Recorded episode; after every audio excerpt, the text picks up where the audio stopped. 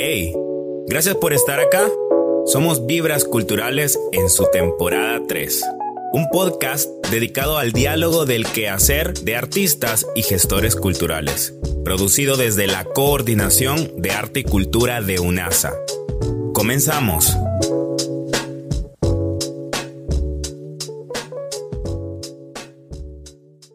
Bienvenidos a su podcast Vibras Culturales en su temporada número 3. Ahora me acompaña una bailarina, Alexandra. Alexandra, bienvenida. Bueno, gracias Abraham por este espacio y bueno, va a ser un placer poder hablar un poquito de todo lo que es la danza. Ok. Eh, a ver, eh, me encantaría que te pudieras presentar quién es Alexandra, qué hace, cuáles son sus gustos.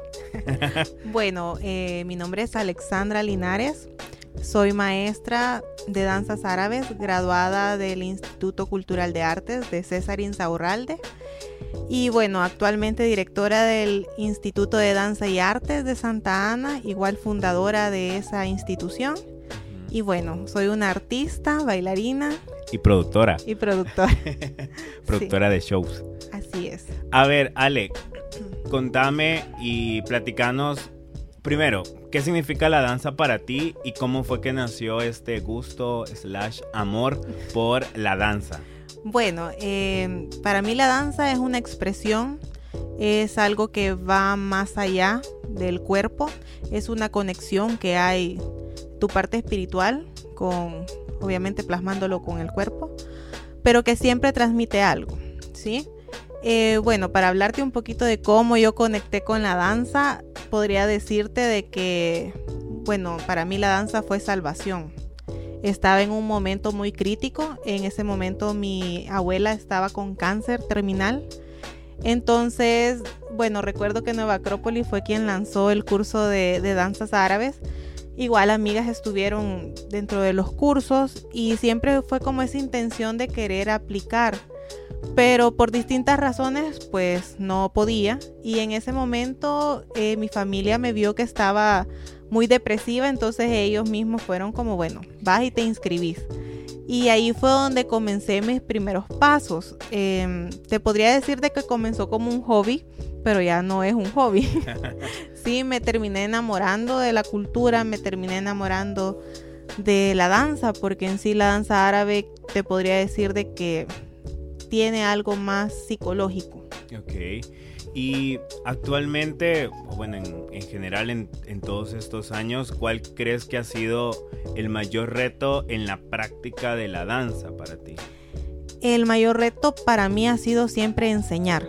Ok. Porque ser un bailarín es muy fácil. Sí, media vez tú te disciplinas, ensayas, vas tomando clases con distintos maestros, o sea, vas creciendo, pero enseñarle a otro es también otra forma de aprender, porque te obliga a ser consciente. Eh, en las danzas árabes algo característico es la conciencia corporal, o sea, porque moves partes de tu cuerpo que no moves usualmente, por ejemplo, bailando salsa, bachata. Entonces, hay un control muscular y para poder explicarle a un alumno tenés que autoconocerte y comprender este movimiento viene de X músculo eh, y así sucesivamente. Entonces es un reto y aprendes más porque te das cuenta de que tal vez tus maestros no te no se tomaron como la delicadeza de decirte esto se hace así o se hace así. Pero tú por dar una mejor eh, enseñanza, eh, pues vas aprendiendo y cada alumno igual es distinto y tienes que reingeniarte cada vez. Ok, platícame, ¿cómo fue que hiciste esa, como ese camino entre desde la práctica al enseñar? ¿Qué fue lo que hizo en Ale ese clic para decir, eh, voy a asumir el reto? O no sé si fue en algo en específico o si fue algo de proceso. Porque bueno, hoy por hoy tenés una institución, una escuela de danza y artes eh, que bueno, no solamente está en Santa Ana, sino que ya también tenés otros espacios y creo que reflexionar de el, cómo para eh, quizás compartir a otros la ruta que tú tomaste, tal vez les pueda dar luces.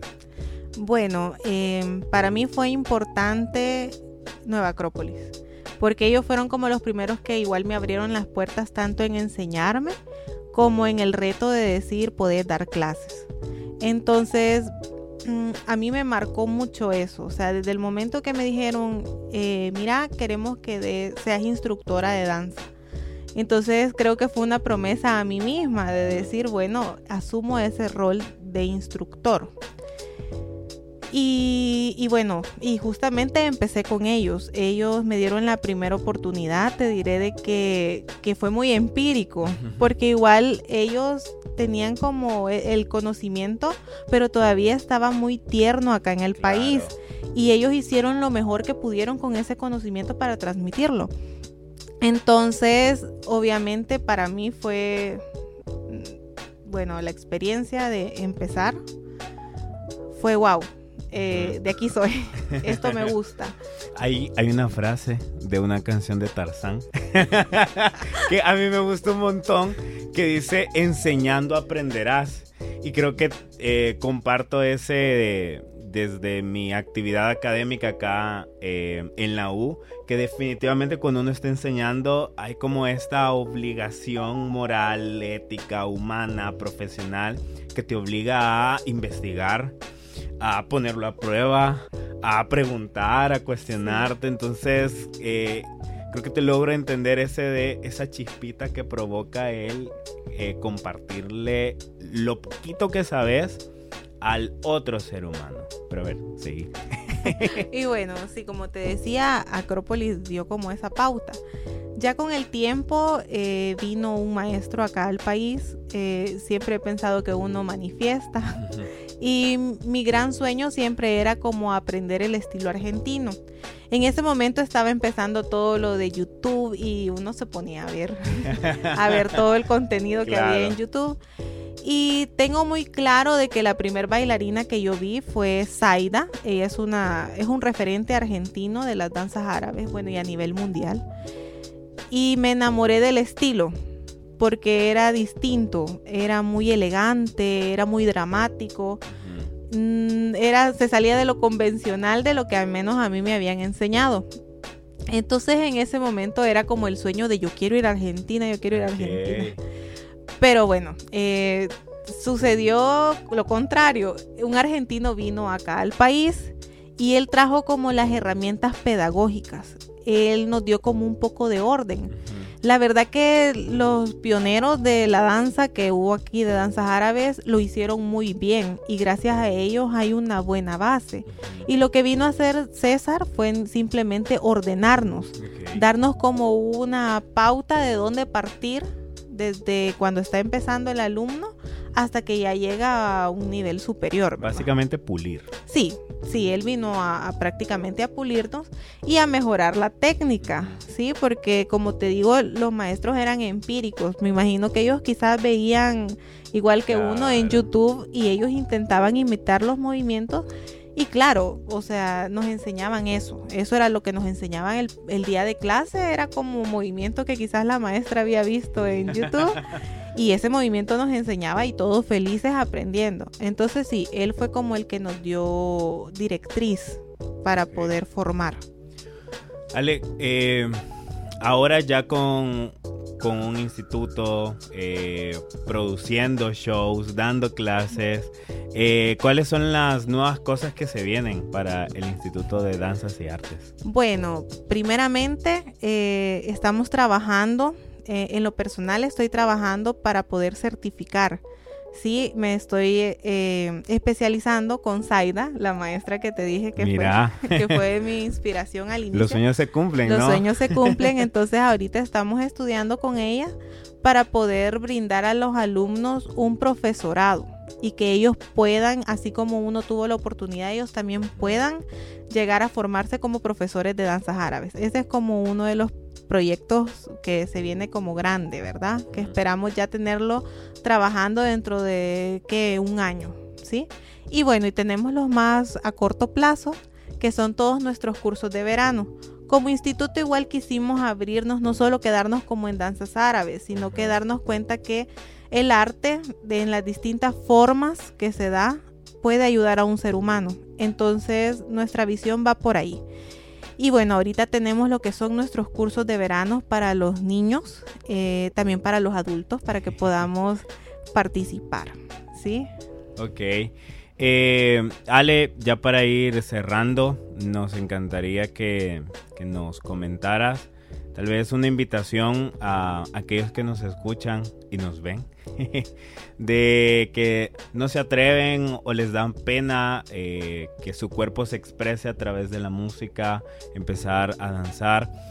¿Qué le dirías a, ese niño, a esa niña, a ese joven, a ese adolescente que tiene esa intención de sumergirse en la danza, pero que a lo mejor le da pena, a lo mejor le da miedo todo lo que puede implicar? ¿Qué, qué le dirías? que no tenga límite, que deje a un lado el miedo. Eh, te podría decir de que son muchas cosas las que se pueden lograr y la expresión como tal que da la danza es una herramienta incluso, yo lo podría decir y confirmo, para sanar. Entonces hay que atreverse, siempre hay que probar algo nuevo. Yo he estado en ese podcast con un nudo en la garganta porque he de confesar que conozco a, a este Alexandra desde hace un montón. He visto ese proceso de crecimiento desde dar tus primeras clases hasta verte hoy. Eh, expresarte que te admiro un montón, te deseo lo mejor. Eh, deseo y quiero que puedan crecer porque cuando uno crece como artista, como maestro, también otros crecen. Y quizás lo que uno hace es una gota en un mar, pero esa gota tiene una fuerza expansiva. Así es, gracias, te quiero mucho. Yo también, Ale. Así que gracias, gracias por escucharnos en este podcast. Eh, recuerden, somos Vibras Culturales. Esta es la temporada número 3 y nos vemos en la próxima. ¡Salud! Esto fue Vibras Culturales, temporada 3. Nos escuchamos en el próximo capítulo.